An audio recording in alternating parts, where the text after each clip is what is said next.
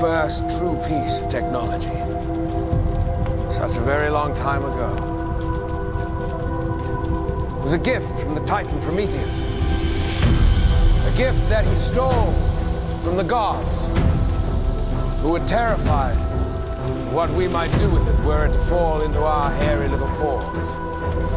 Which begs the question, what have we done with it? 100,000 BC, stone tools. 4000 BC, the wheel. 800 BC, sundial. 9th century AD, gunpowder. 1441, the printing press. 19th century, steam engine, railway, eureka, the light bulb. 20th century, the automobile, television, nuclear weapons, spacecraft, internet. All because he gave us fire. Our first true piece of technology. We wield incredible power.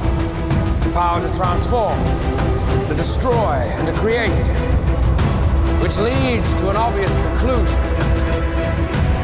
We are the gods now.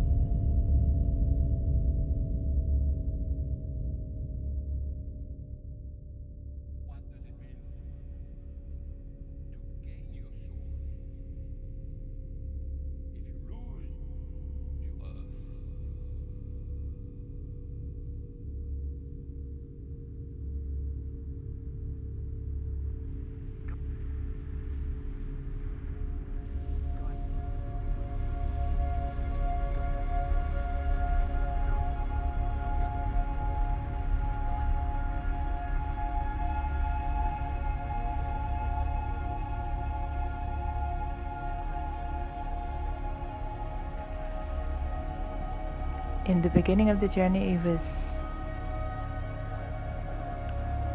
all about time, and it's it was so obvious that everything is happening now. There was this this soup. Mm. And then at one point, there came a time to say goodbye. And it brought a lot of sadness to me.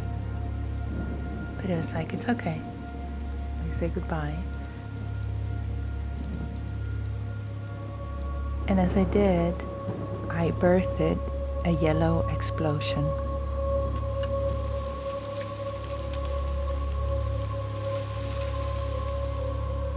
And as that yellow explosion came about,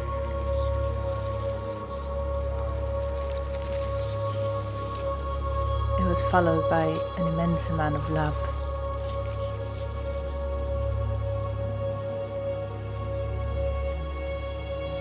And compassion for the world. And I dreamt of a yellow explosion. Last year in Thailand, I had this really, really intense dream. I could feel the energy go up my spine, and it,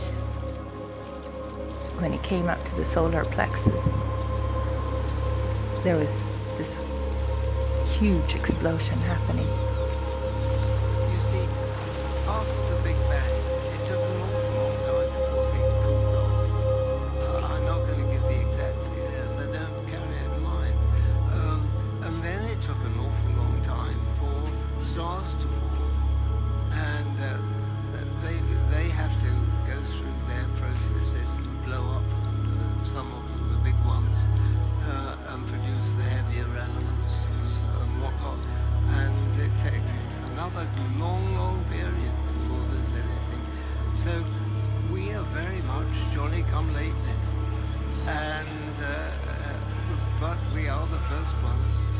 will perhaps be lucky enough to get mine.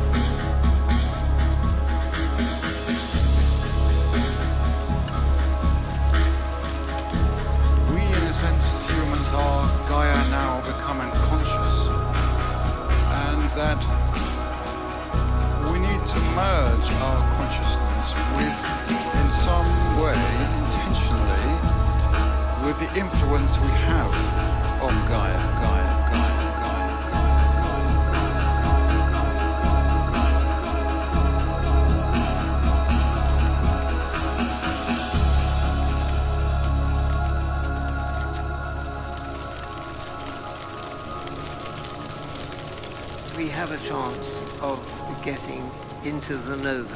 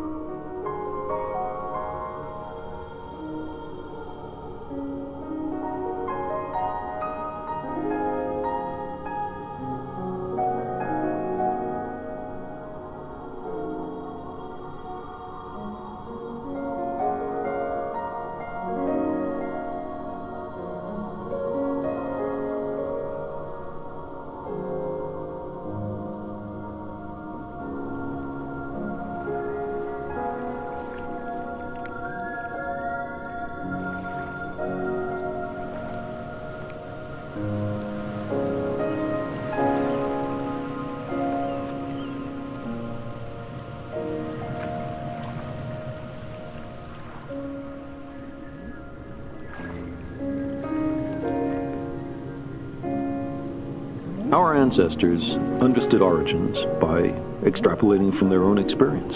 How else could they have done it?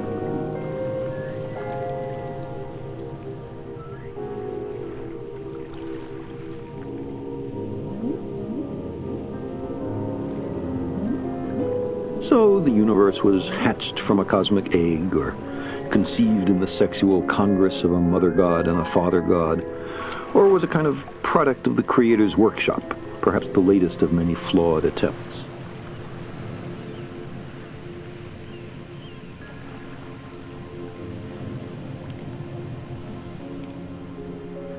And the universe was not much bigger than we see,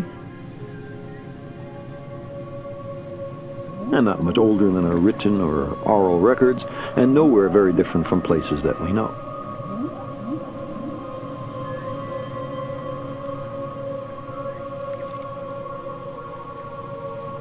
We've tended in our cosmologies to make things familiar.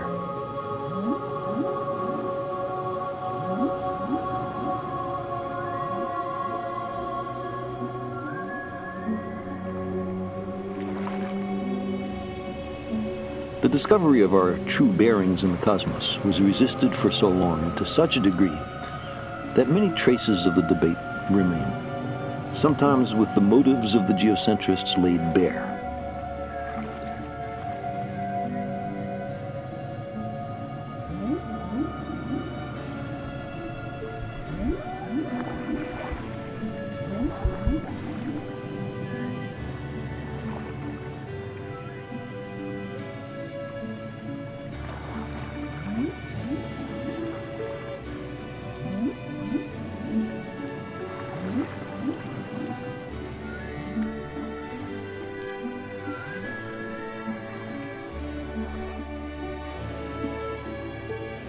Once we overcome our fear of being tiny,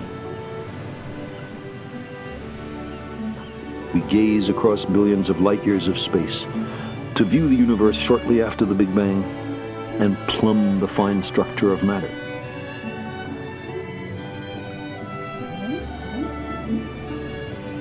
We peer down into the core of our planet and the blazing interior of our star.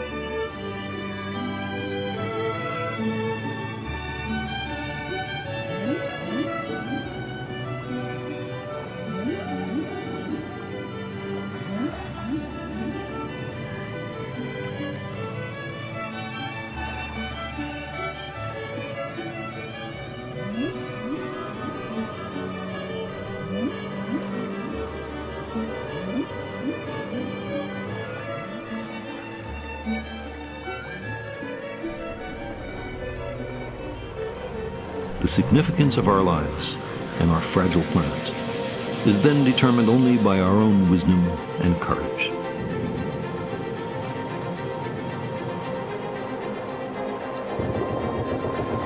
We are the custodians of life's meaning.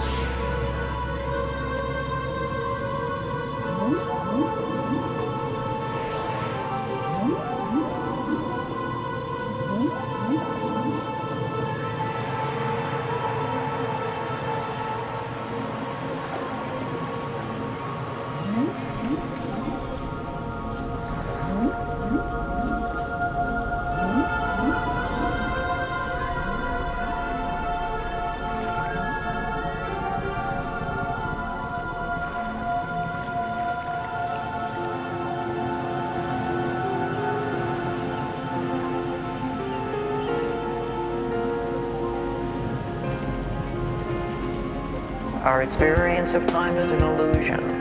There is no clock out there in the world. No clock keeping time. No clock out there in the world. Space and time, are tools of our understanding. Time is just a concept, an illusion, a construct of the mind. The concept of time, time creates what we call the self. What is the without reason for time to exist is when everything does not happen at once. Your mind has the capacity to put this together, and that is what's going on. Time is like a super glue, keeping our story in order while we navigate the world around us. While we navigate the world around us. Science says that space and time are these whole external objects. What we need to do is readjust our way of thinking. The concept of time, creates what we call the self. What is the I without time? The concept of time creates what we call the self. What is the I without time?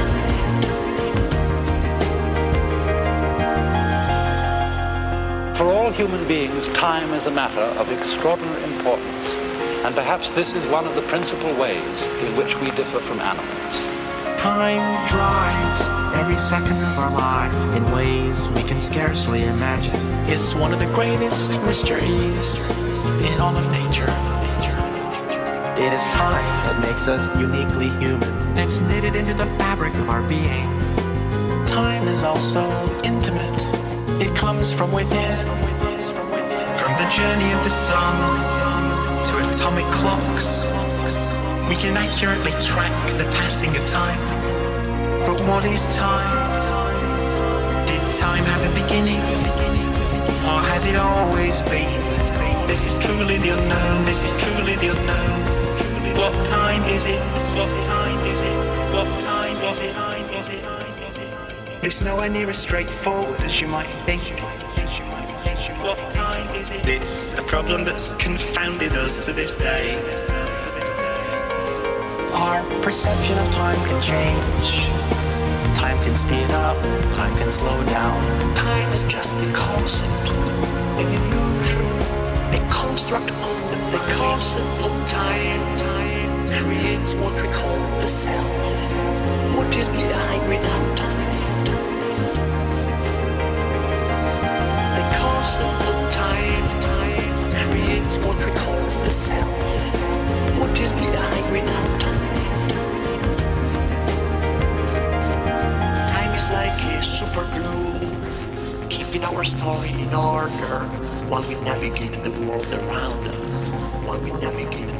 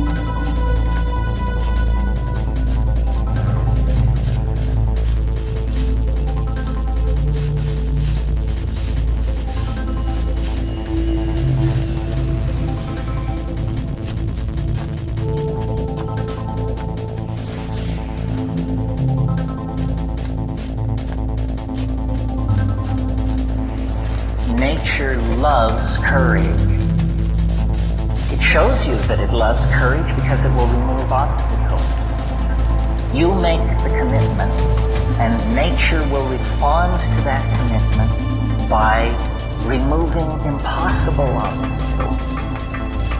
Dream the impossible dream, and the world will not grind you under.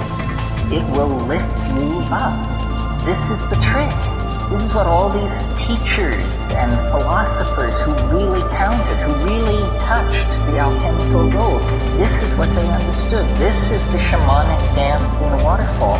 This is how magic is done. It's done by hurling yourself into the abyss and discovering that it's a feather bed.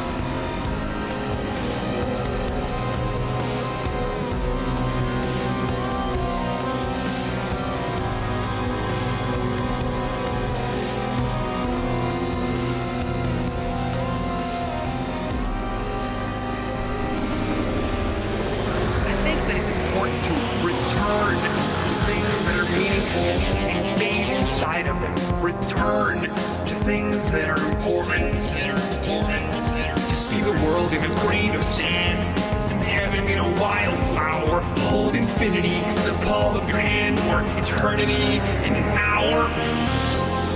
How do we put ourselves into that meditative headspace where the feedback loops between our creative and linguistic choices and our consciousness leads to the kind of self-amplifying positivity, inspiration, feel-good vibe, innovative thinking, liquid flow? How to get to that headspace? Shake up the rug from underneath your feet up the rug from underneath. Disruption makes things new again.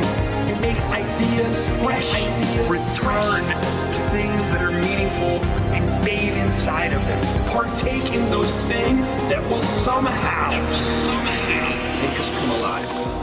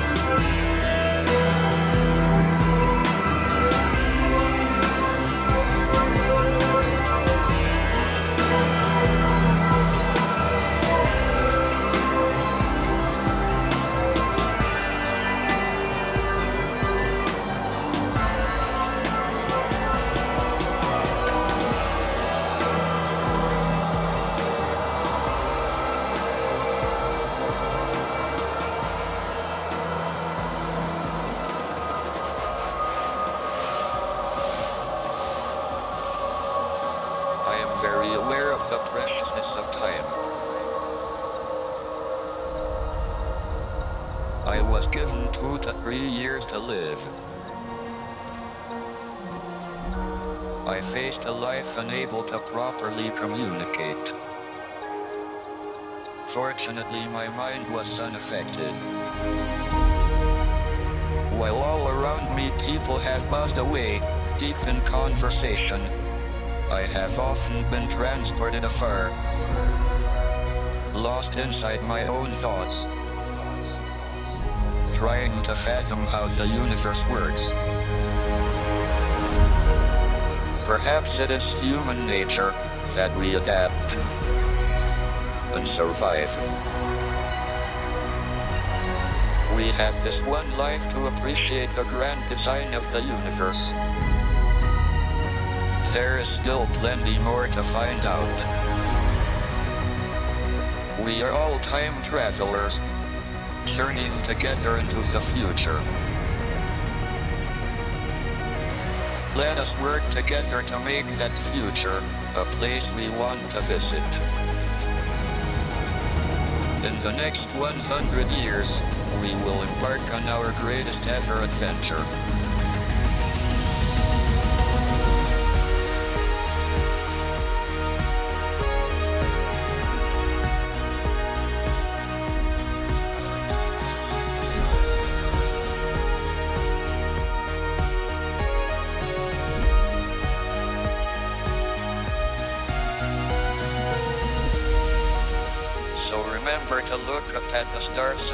Down at your feet.